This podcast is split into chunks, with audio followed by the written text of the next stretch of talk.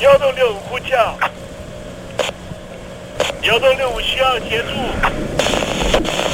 幺洞六五呼叫，幺洞六五需要协助。你在听吗？你在听吗？你在听吗？你在你在听吗？人生如航行，去与返，载满多少故事？你要睡上下铺吗？后面这个地方。如果吵得太累的话，三天都没有洗澡，真的很累，地上就躺着就睡了。我有看到我父母亲，我现在是要去看父母亲的状况。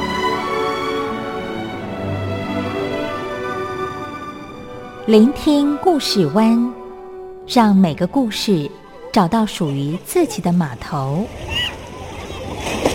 我到了那儿以后，我们就往妈妈家去。我一到那边，就感觉我妈妈已经她能够活活下来都不容易，我知道。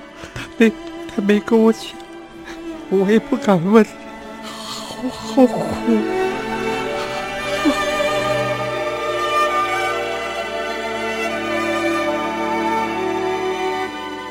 聆听故事湾，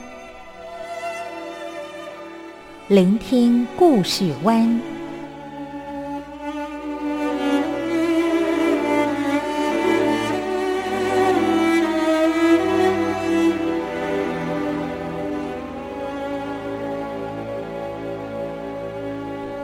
故事总有一个停泊的港湾。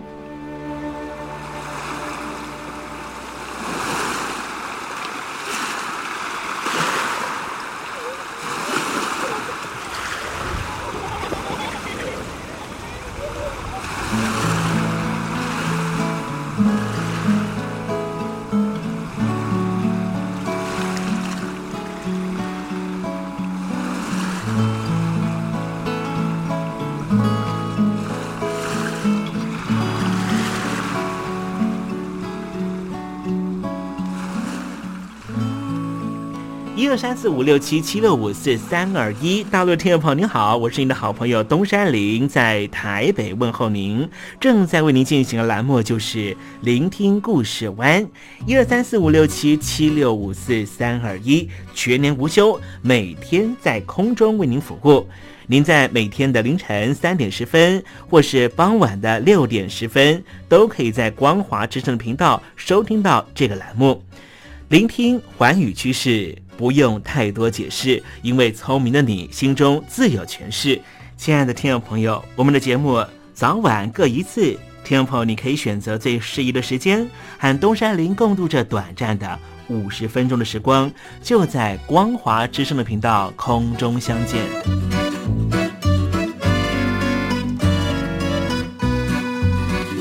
那么，听众朋友，收听、聆听故事湾东山林的节目，到底能够听到什么样的内容呢？尤其啊，我们环宇全世界，焦点放到神州大陆啊，光是整个中国大陆呢，就有将近九千家不同的大大小小的电台了。我们的节目到底有什么不一样的地方呢？嗯，让东山林自吹自擂一下吧啊。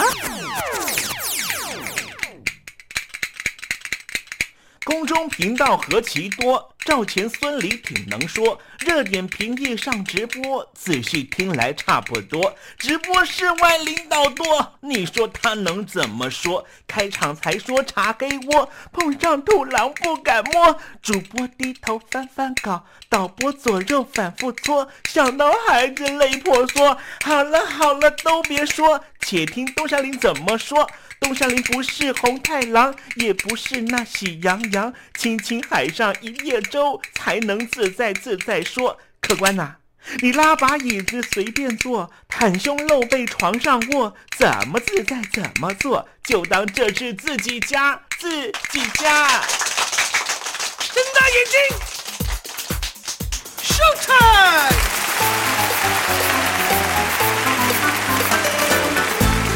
Hello，听众朋友，你好，我是你的好朋友东山林，在台北问候您。正在为您进行的栏目就是《聆听故事湾》啦。为什么节目的开场要这样的隆重呢？因为在凌晨三点钟的时候才进行我们的节目。听众朋友可能正在打瞌睡之中，或是呢在睡梦之中，所以呢要赶快把听众朋友呢让那瞌睡虫踢到九霄云外啦。听众朋友，今天的节目非常的精彩，千万不要错过喽。那么精彩的内容到底包含了什么呢？赶快让东山林为您报告。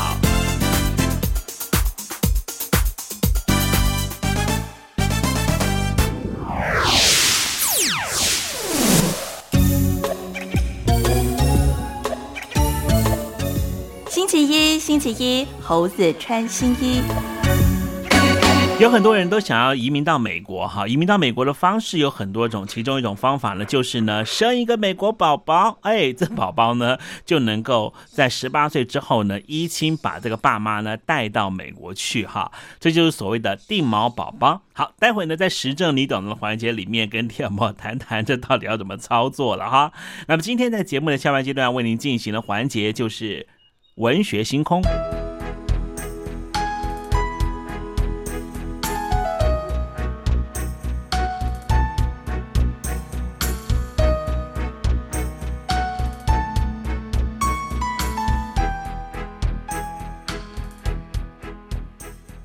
生活中少不了知性的真，生活中少不了理性的善，生活中也少不了感性的美。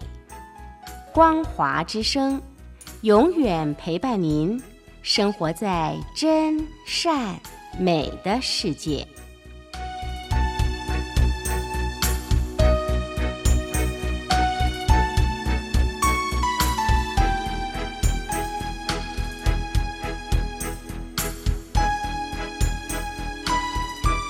在，请习近平同志讲话。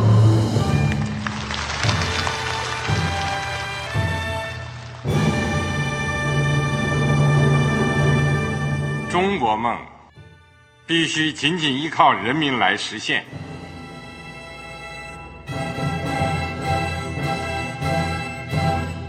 好国民得关心家事、国事、天下事。呃，谢谢发言人。我们注意到啊，现在那个外面有很多关于前中央政治局委员周永康的一些消息和报道。我不知道发言人对这个事情有没有什么可以呃透露、可以披露的？国家对于公示啊，不是什么东西都要公示的。我只能回答成这样了，你懂的。那么作为天津市来说，每年要偿还的这个公路建设的贷款量有多大？哎，这个好国民这个偿还的得回避时政敏感议题。因为他这个这个事儿，我就不好再说太细。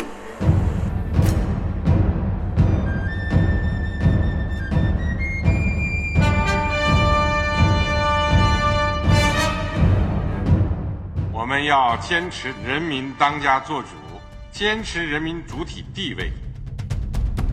任何官方不宜说太细，期望您体谅的话题，尽在时政，你懂的。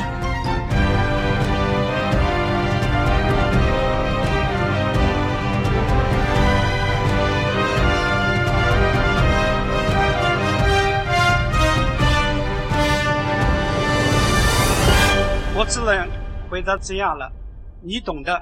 那些官方无法为您说太细的事情，就让东山林为您详细的说明白。天婆早上好，晚上好，正在为您进行的栏目就是聆听故事湾。此刻为您进行的环节就是时政，你懂的，一同关心焦点话题。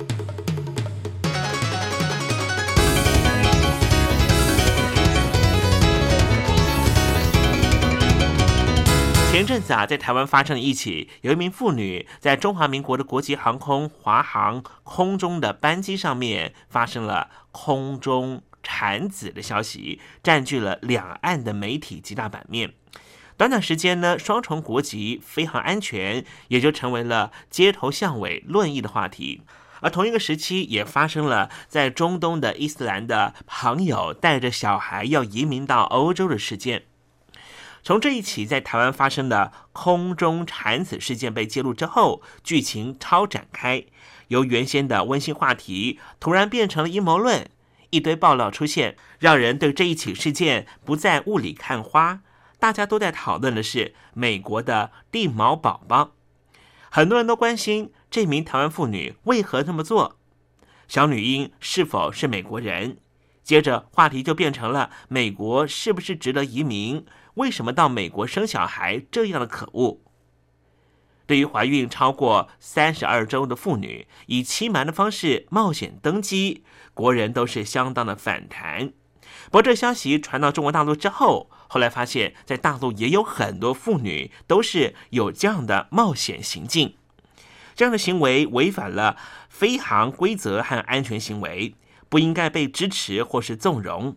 而现在，台湾社会有不少民众对于赴美产子，甚至小孩拥有双重国籍，都保持着非常厌恶或是仇视的态度。更有人开始发表“美国这样糟糕，有什么好移民”的想法。不少名人也发表许多批评文章。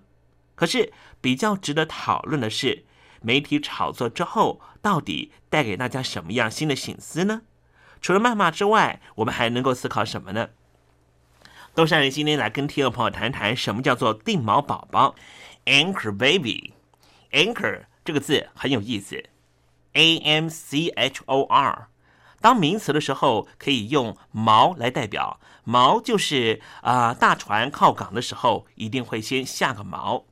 而这个字也有另外一个意思，名词上面还可以解释为精神支柱，是不是很有意思的一个解释呢？每一个宝宝肯定都是妈妈、爸爸心中的心头肉，所以无论在做什么事情的时候，都会想到这个孩子。所以我们可以把孩子也可以当成我们的精神支柱。而美国对于 anchor baby 地毛宝宝的定义是什么呢？就是出生的婴儿的父母都没有美国国籍。为了小孩获得美国国籍，于是母亲前往美国生下小孩。因为美国采取属地主义，所以孩子一出世，一旦是在美国领土或是属地出生，立刻可以获得美国国籍。那么这一名台湾妇女在华航的上空生下小孩，她问的就是飞机进到了美国的空域了没有？果然，这飞机已经进入了美国的阿拉斯加。所以，他的女儿确实就成为了美国人。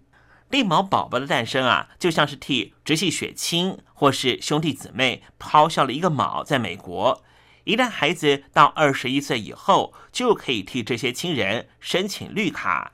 绿卡就是申请永久的美国居留权，但是并没有公民权，也就是没有办法投票。而这一名严重违反飞航规定的妇女，是不是原本想要利用她所生的三个美国孩子，重新为她和她自己的家人申请到美国居留身份？我们不得而知。但是我们可以推测的是，她是计划性的一而再、再而三的搭机到美国生下孩子。飞机上面生产，并非不可测的意外，而是欺瞒计划失败。东窗事发的结果引起大众的关注，并且给予价值评断。什么是美国的属地主义呢？为什么美国要采取属地主义这样的国际规定呢？根据美国宪法第十四条的修正案，给予美国出生者国籍，这是源自于美国南北战争时期，为了保障被贩卖到美国的黑奴下一代的人权。所以，几乎所有在美国领土或是领地出生的人都可以获得美国国籍。不过，也有少数例外的情况，例如，如果是因为战争引渡到美国的战犯，他出生的美国小孩就不能够给予美国籍。其次，驻美外交人员。他的孩子可以合法出生在美国领土，但是也不能够给予美国国籍。台湾外交官的情况比较特别，因为在法律上，美国从一九七九年断交之后就不再承认中华民国政府，还特别立了《台湾关系法》，将中华民国台湾视为政治实体，双边关系透过美国在台协会来代表美国的一方，而非负责外交事务的国务院。而中华民国驻美外交人员在美国的待遇、法律的适用范围，都是外交人员一步一步去争取、去谈出来的。目前是享有绝大多数比照其他国家外交人员的待遇。但是因为美国官方不能够正式承认我们的外交人员和其他国家的外交人员一样，所以中华民国台湾的驻外人员并非是全盘适用美方对外交官的礼遇和待遇，在出生规定上面就是如此。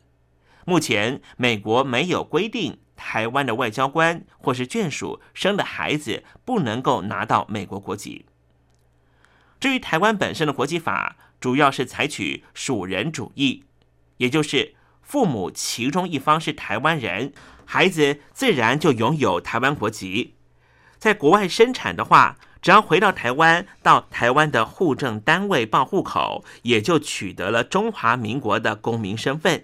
不过，如果孩子的父母不详，或是父母都没有国籍的情况下，如果小孩在台湾出生，就可以取得中华民国的国籍，但是问题来了，在空中产子到底国籍要如何认定呢？小婴儿的国籍涉及到了中华民国和美国的两个国籍法规相关规定，在国际法上面的认定，航空飞行器的注册国家拥有对该航空器或是船舰上面发生事故的专属管辖权。在中华民国的国际航空华航飞机上面出生的孩子，因为他的父母都是台湾人，所以取得中华民国台湾的国籍是没有问题的。重点在于美国对于空中生产有什么样的规定呢？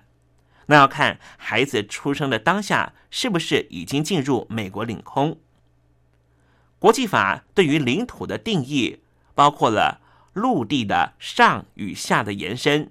底土是国土，上空也是国土，再加上各国所主张的领海和它的上下延伸，因此只要飞机飞进了美国领空领海的上空，那么就属于在美国的领土之内了。所以从新闻上来看，这一名在空中生出来的小孩已经获得了美国国籍，可见出生当时飞机已经进入美国领空。虽然说东山里也不赞成这样非常离谱而且很危险的行为，不过孩子的美国国籍是受到美国法律所保障，不会因为孩子的母亲遭到遣返而有所改变。而在一系列的密集报道和评论文章之后，这一名在飞机上面生小孩的妇女早就成为猎杀女巫的对象。连曾经贴文发表类似经验的其他美国宝宝妈妈，简称美宝妈，都遭到洗版或是被骚扰。这可以发现，仇视到美国生小孩的民众，他们所发表的言论有几种很有趣的类别。首先，绿卡和公民好像大家搞不太清楚，不少人劈头就骂。这些美宝妈就是为了帮小孩拿到绿卡，才会铤而走险，然后就一直骂这孩子要绿卡就不要台湾的健保卡。经常后面会有更多展开的剧情，一连串的政治言语，尤其讨论到了台湾的一些政治人物是不是一家人都拥有绿卡，还愤愤不平的批评这些政治人物是不是爱台湾。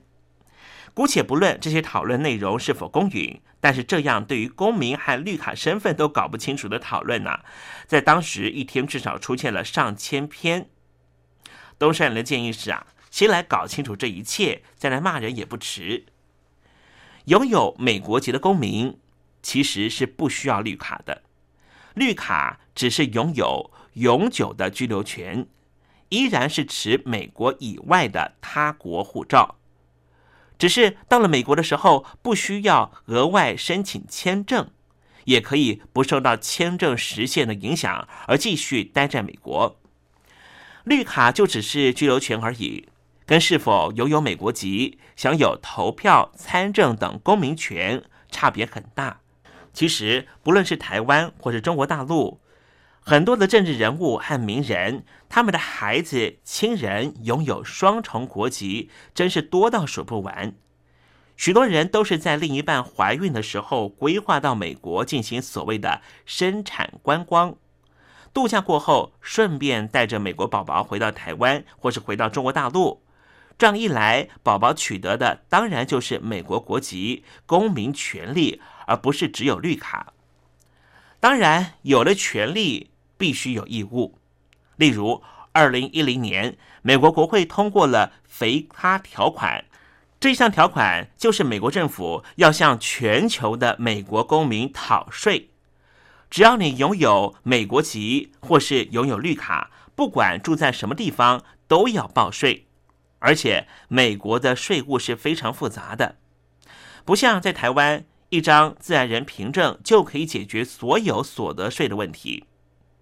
这一项美国的肥咖条款，让放弃美国籍的人数逐年上升。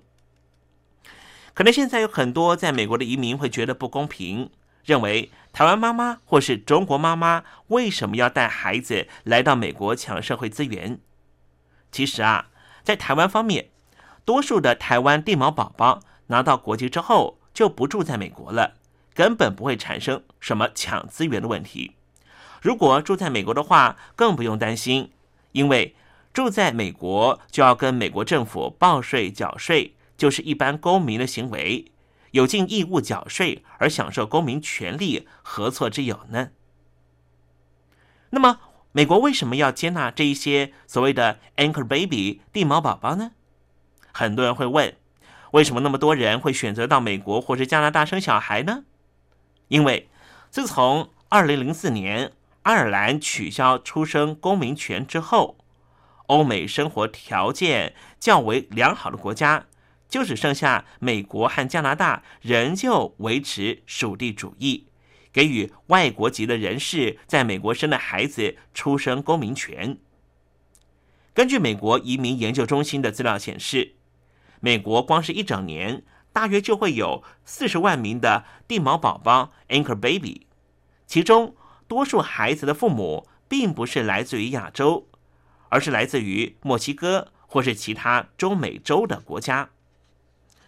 而根据全美母婴护理协会的统计，中国大陆籍的妇女到美国生小孩，最近五年逐年增加。二零一四年大约有四万人，二零一五年则攀升到六万人。这其中就包含了央视的前主播柴静，而相对台湾来说，数目比较稳定，平均每年到美国生小孩的台湾妇女。大概只有四百人左右，而根据台湾的卫生福利部健保署的资料显示，在国外生产并且申请健保补助的生产费用者，过去数年都是在四百人以下。这些生产补助是只要有缴健保费就可以领取，不论你到底是在什么样地方生产。你可能在中国大陆，可能在欧洲，可能在美国、加拿大或南美洲生产，只要回到台湾都可以申请健保的补助。当然，也因为这样的规定，让更多的台湾人对于台湾的健保更加的喜爱，甚至还包括了很多的外国人都希望能够划归成为中华民国国籍，希望的就是享受台湾的健保资源。孕妇到美国生下孩子。并不是台湾或者中国大陆妇女的专利，包括了南韩、土耳其，甚至一些欧洲国家的妇女都会刻意到美国生产孩子。美国政府对于东亚或者欧洲等地的生育观光旅游，基本上采取非常宽松的态度，因为父母来自于东亚或是欧洲的地毛宝宝 （anchor baby），多数拿的出生证明和美国护照之后，就会离开美国。让他们来到美国生产，反而可以带来一笔为数可观的医疗收入和周边产业的收入。真正让美国政府头痛的情况，主要还是来自于墨西哥或是其他中美洲国家的地毛宝宝，因为他们大多是以偷渡的方式到了美国，然后和具有合法身份的孩子一起长时间的居住在美国，就有可能会耗用到美国社会福利和资源。而对于美国的移民非法政策，也是美国民主党和共和党争辩的焦点之一。刚才东山林前面提到，属地主义的国籍法规定来自于美国宪法。主要的目的是保障黑奴的后代，而目前台湾似乎有些人引用了竞争共和党总统候选人川普就是这个有钱人的所谓反移民的言论，似乎想要营造美国主流民意或是政治人物反对这样的情况。其实，川普在共和党的竞选期间的这一些政治语言，大家可千万不要当真呐。过去很多年啊，美国国会有少数议员想要提案取消这样的出生公民权，不过这些年来都没有重大的进展，所以要修正美国第十四条的修正案根本是遥不可及。这些所谓的美宝妈人数其实并不多，会冒风险违反规定的孕妇比例更是非常低，所以东山林认为啊。社会不需要花这么多的成本和时间去谩骂或者宣扬仇视这样的少数人，意义真的不太大。我想未来无论是在台湾或者中国大陆，敢这样欺瞒航空公司的产妇，恐怕是越来越少，因为航空公司也不想要甘冒违反航空规定。而且重要的是，如果孕妇在航空公司的航空器上面出了问题的话，责任归属问题，恐怕是华航或是中国大陆的国航都没有办法去负担的。在这起事件里面，还有另外一个值得反思的事情，就是对于相关的讨论，无论是台湾或者中国大陆啊，好像呢都很喜欢用捕风捉影的方式来进行报道。这些报道呢，常常不会去直接采访美国相关政府人士的说法，或是医院发言人的说法。始终是采取一种和稀泥的方式来进行报道，似乎只是在消费一起事件。不过这些讨论呢，热潮是很有趣的，因为在事情发生之前，对于怀孕的妇女到美国生小孩的议题呀，中国大陆之前呢已经有些报道了，尤其是财经的新闻啊，在台湾方面的报道呢倒是非常少。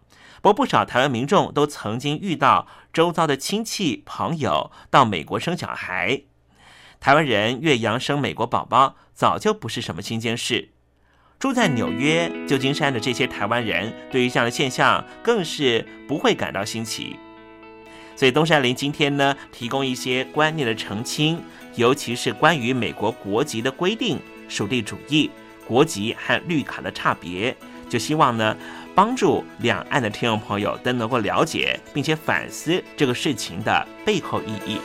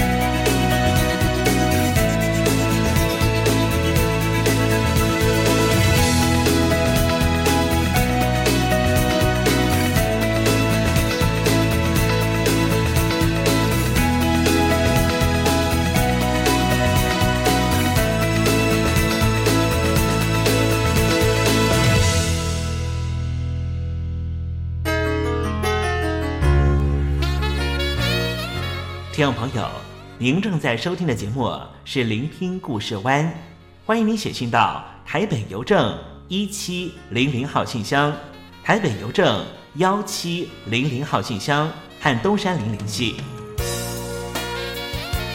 东山林就是东边的山里有只麒麟的东山林，东山林等候您的来信哦。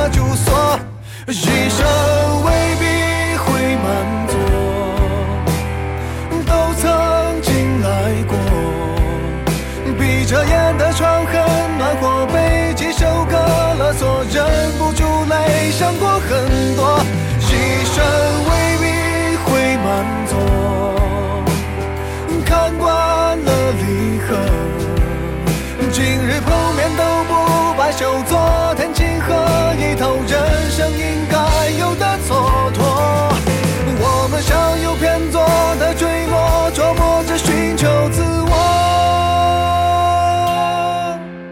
连带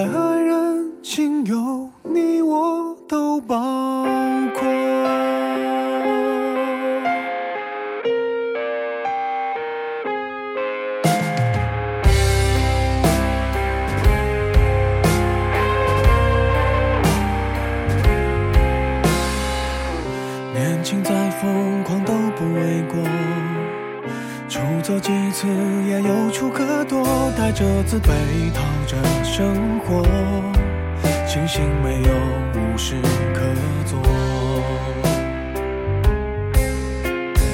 要跟自己认错，话不多，一句就忐忑。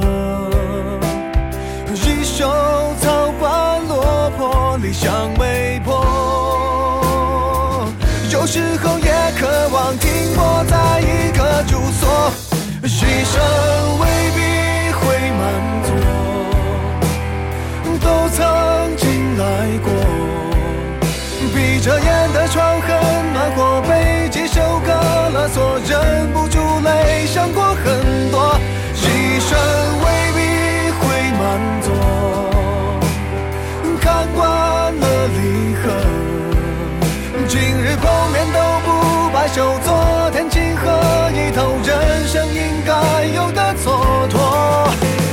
我们像有偏左的坠落，琢磨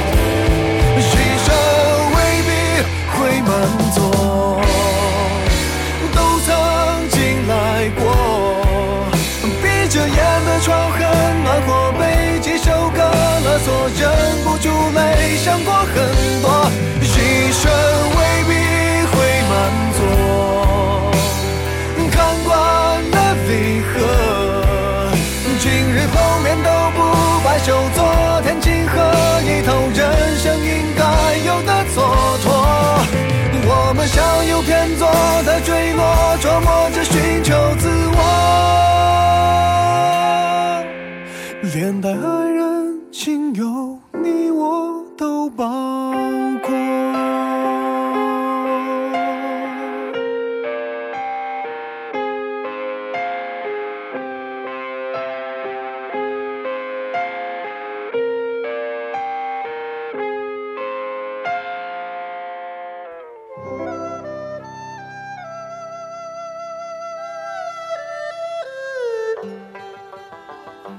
是两岸中国人都喜欢的一首歌。小城故事多，充满喜和乐。如果主持人播错了速度，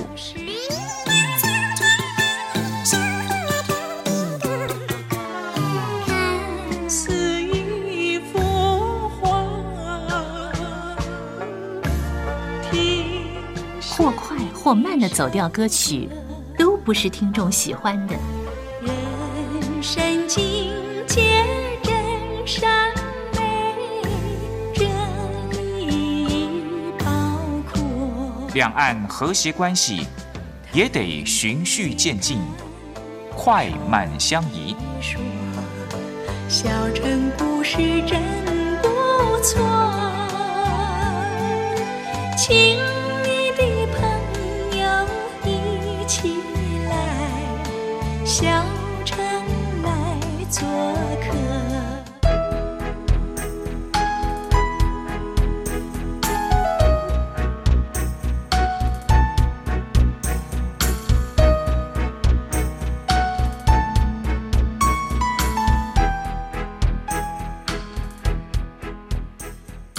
活中少不了知性的真，生活中少不了理性的善，生活中也少不了感性的美。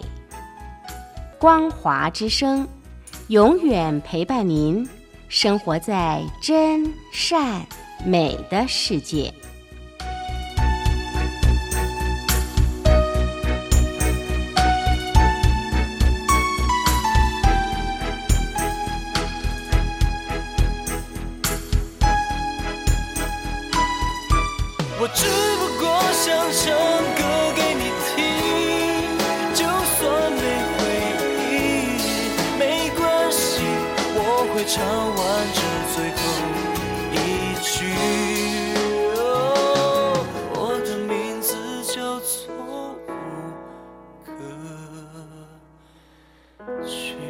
Hello，大陆的听众朋友，你好，没错，我就是吴克群。不管你现在在做什么，不管你现在在哪里，吴克群和光华之声在台北问候你。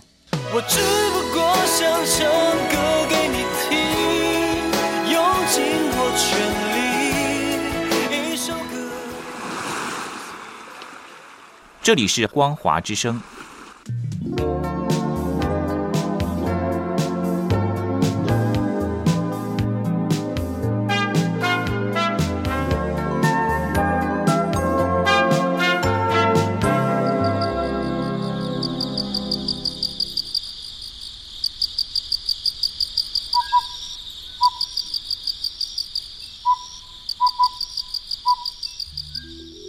学有着教化移情的作用。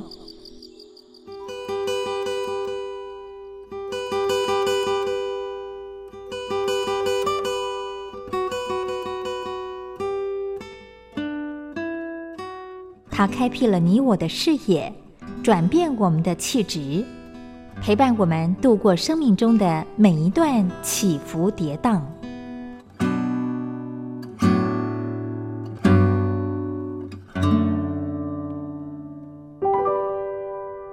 山林邀请您一同进入文学星空。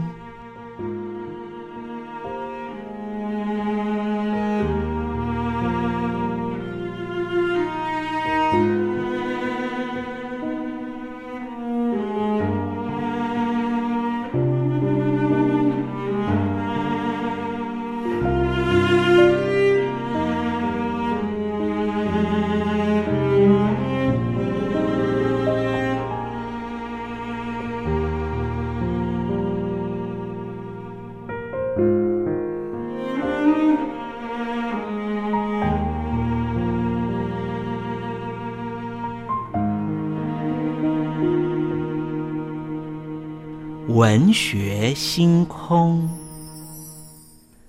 文学带给我们的不是抽象艰涩的僵化信条，而是活生生的生命经验。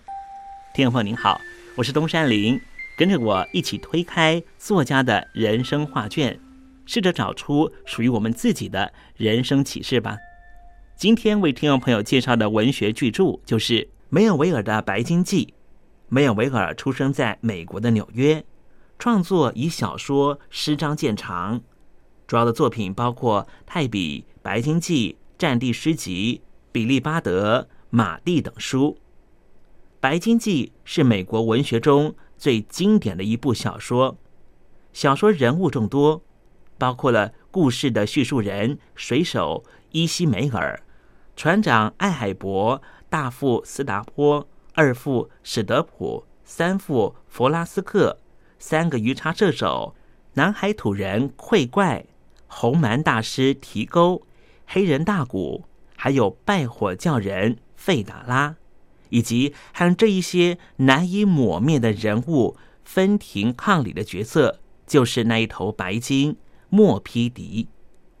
捕鲸船的船长艾海伯率领全体船员和捕鲸水手。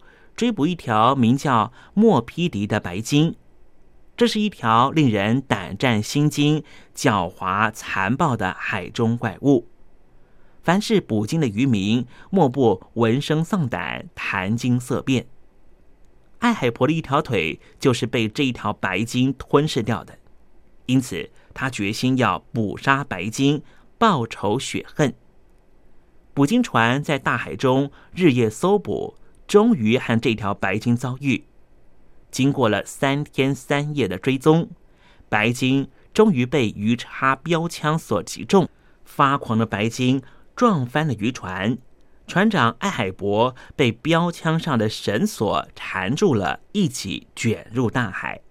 最后两败俱伤，船沉人亡，只有船员伊西梅尔生还，向我们讲述这个悲壮的故事。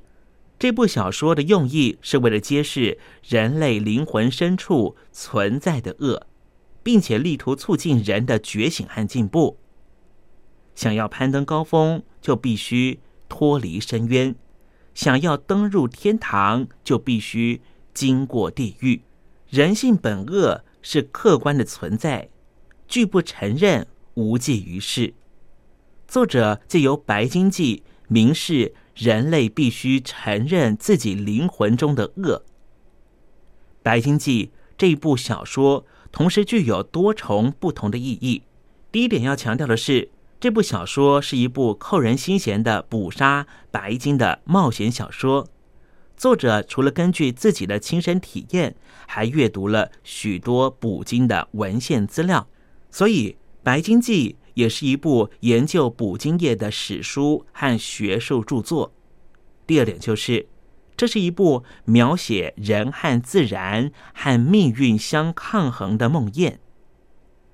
故事是为了警醒人类，虽然可以观察世界，或是对宇宙产生一定的影响力，但是追根究底，人类仍旧不能够完全左右或是征服大自然。人类如果能够不莽撞冒失的自取灭亡，大自然就乐于让人类平静的生活。白鲸记的船长艾海伯的命运就是一个非常鲜明的例子。艾海伯生活的环境是一个冷酷无情、似乎不受到上帝主宰的世界。作者塑造了一个违逆正统基督精神的世界。颇有亵渎神明的意味。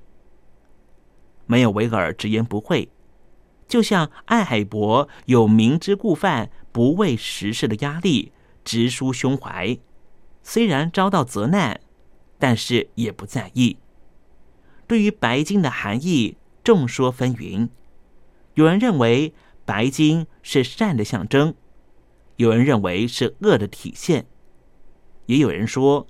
白金是不善不恶的永恒大自然的代表，也因此，在小说里面的白金带有非常浓厚的神秘主义的色彩。作者梅尔维尔对于人生的看法非常悲观，但是尚未完全绝望。环顾他所处的生活环境，到处都是浅薄的乐观主义、狭隘的工业发展、消极的物质主义。礼拜天的形式化宗教、商业化庸俗的人生态度，这些形形色色的文明，窒息了精神文化、艺术和个性的发展。与其说是没有维尔悲观，不如说他运用故事情节，批判了十九世纪中期美国社会的各种撒旦邪恶的力量。同样的警示，似乎也出现在改革开放之后的中国大陆。好了，听众朋友，今天的文学星空为您点亮的文学作品就是梅尔维尔的《白鲸记》，希望听众朋友能够拨冗阅读。当我们真实的进入这本书的情境，透过反省思索，一定可以获得踏实的心得。文学星空，我们下回见。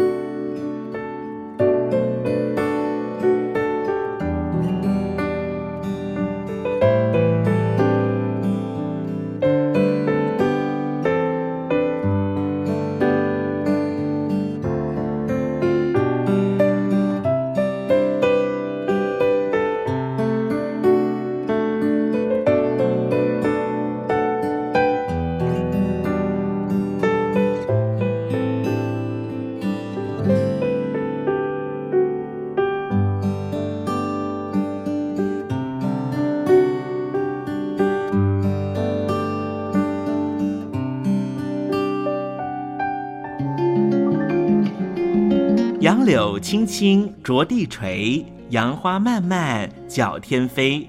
柳条折尺花飞尽，借问行人归不归？听众朋友，这首出自于隋朝的送别诗，作者是什么人已经没法考据了。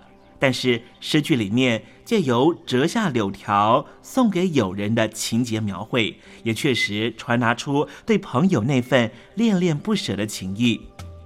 节目接近尾声了，要跟听众朋友说再见了。东山林不奢望明天和你在空中相会，只期望听众朋友明日一切平安喜乐。再见了。